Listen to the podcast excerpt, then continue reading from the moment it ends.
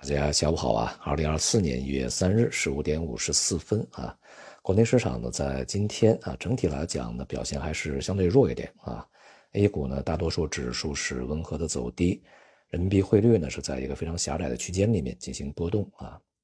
开年这两天呢不只是 A 股表现是差强人意，其实全球绝大多数的股市啊表现都不佳。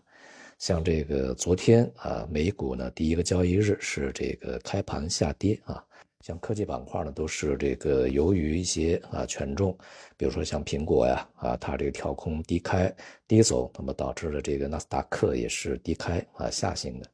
去年年底呢，再有这个群友啊问到今年对这个美股啊如何来看啊，是否在年初会有买入的机会这个问题的时候呢？我是这样回答的啊，如果我是一个基金经理的话，那么可能在年初一开年，我就会先卖啊。为什么这样讲呢？就是去年整个这个美股和其他的一些发达国家的股市，像欧洲啊和其他一些地方啊，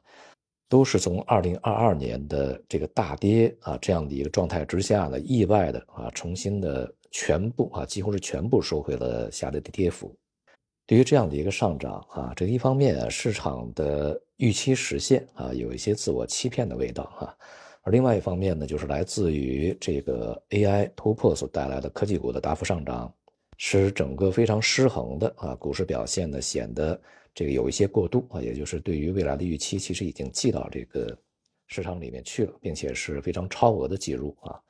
因此呢，在年底市场上行到一个全年高位啊这个状态下呢。整个的市场投资者，不管是机构还是个人啊，大家都形成了一个默契啊。既然我们二零二三年能够把二零二二年的所有的这个亏损都基本上拿回来，那么我们就要使得啊整个市场呢在年底维持一个高价的位置，使我们的业绩啊可以呢就看上去非常好看。当然，尤其是一些基金嘛。但是对于这样的一个上涨来说呢，其实啊，尤其是机构投资者啊，心里面并没有底啊，就没有底气。而二零二四年啊，局面又是相对比较复杂的。二零二三年抢跑以后，那么对于二零二四年的前景呢，呃，那么这些这个，尤其是机构投资者啊，并没有非常强烈的啊这个坚定的这种信心。因此呢，大家在二零二三年啊，其实这个外面的市场也存在着抱团取暖的这样的一个情况啊，大家都已经形成默契啊，这个达到一个比较好的结果以后。那么，二零二四年首先啊，面对了一个不确定啊，先把这个盈利兑现啊，不要去在高位呢去遭受很多的风险。那么这种心态呢，会导致啊，这个一些投资者呢会先行卖出。我想呢，这个全球主要市场在开年啊，就是没有录得开门红啊，是开门黑。当然，这是从我们。这个中国人的角度来看啊，是这个开门绿啊，但是其实从西方的角度来看呢，他们的这个 K 线涨和跌是和我们相反啊，他们上涨是绿，下跌是红，他们是开而红，但是总而言之是开门下跌吧啊，并没有一个非常良好的开局。这种局面呢，我想啊，也是折射出啊整个市场的信心不足啊这样一个状态。像一些这个大型科技股啊啊，比如说像苹果，它的这个。评级啊被调降啊，这个从之前比较稳定的，现在调到这个减持啊，这种状态，它不是元旦这两天才形成啊，当然去年就已经形成了这样的一个这个研究的报告的结果啊。那么为什么开年才跌，去年年底不跌呢？就是我们刚才所说的这种默契啊和这个年初抢跑这样一个情况呢所去造成的一种现象啊。所以对于这个全球范围内啊，二零二三年涨得比较好的这些股市。二零二四年呢，目前啊，其实应该是保持警惕的啊，并不是再去预计它会涨多高，而是呢，这个要去小心它会跌多少。尤其是一些这个连年啊大幅上涨的一些新兴市场啊，就是发展中国家这样的一些股市啊，啊，这个风险呢就更大一些啊。非常有这样的一种可能，就是很多市场在开年的第一天啊，恐怕就是它二零二四年的全年最高位。特别是呢，接下来随着这个局面的发展啊，时间的一些验证，那么市场呢，呃，非常大概率的会对自己再度犯下的错误呢去进行纠正啊，这样的一些纠正的行为呢，会在整个的这个债券市场、股票市场和外汇市场里面呢，都会造成连锁的啊一些这个影响，从而呢导致啊市场的一些反向的波动。这一点呢，我们是需要随时保持警惕，给予关注啊，因为它来临的这个时间点啊，具有相当大的不确定性啊。只要我们把这个大的一个节奏和大的方向啊，这个在策略里面啊确定下来啊，就会避免在过程中因为追逐一些比较小的波段去陷入风险。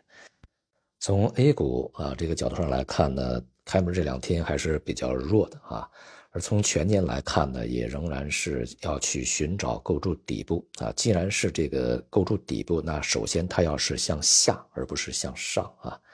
所以呢，这个二零二四年从大的这个格局上和这个相对比较啊，大部分时间里面，A 股呢震荡啊，这个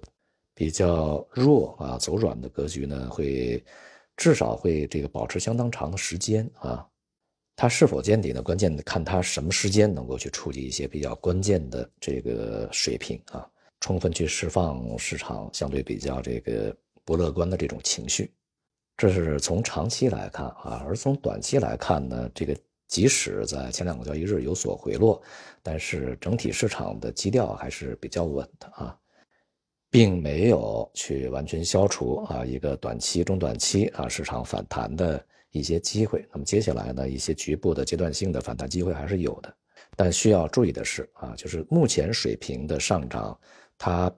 很难构成一个长期趋势性、系统性的上涨的牛市启动，它仍然是在市场寻底、构筑底部过程中的一个反弹而已，因此它的持续的时间和空间恐怕都不会特别长、特别大，这一点是需要关注的。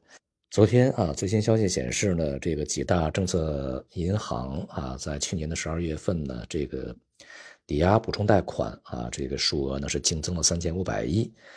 这样一个举动呢，这个可以形成事实上的一些高能货币的投放啊，同时呢，也对市场的通胀预期呢会有一些这个正向的引导啊，因此呢，在今年年初这个是否还有降准这一点呢，可能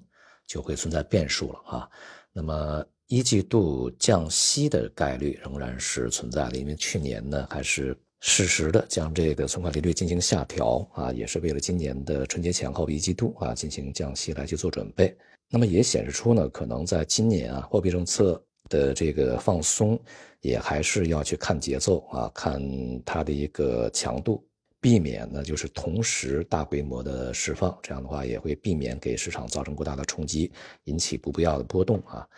尤其呢是要观察美联储啊，它这个降息啊，到底是在什么时间去发生啊，以避免啊我们集中的去释放货币政策和这个节奏呢出现一些这个偏差，导致我们这边的一些这个金融的不必要的一些啊冲击和波动。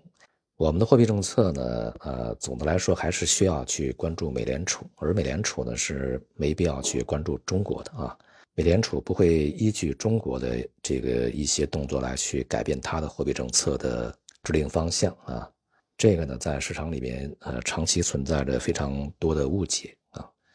好，总之，这个全球的资本市场在二零二四年的开局是相当平淡啊，甚至可以说是偏弱的啊。一方面呢，我们可以在年初啊啊去参与一些这个股市的反弹啊这样一个阶段性的波段的结构性的机会，而另外一方面呢，对于更为巨大的系统性的长远的牛市的来临啊，我们还是需要去等待一段时间啊，做好这个时间还比较长的这个准备啊，不要太过着急。温馨提示：欢迎加入刘维明老师的洗米团，获得更多高端专属投资参考。在喜马拉雅搜索刘维明，点击喜米主播会员即可进入。喜米是汉语拼音全拼喜米。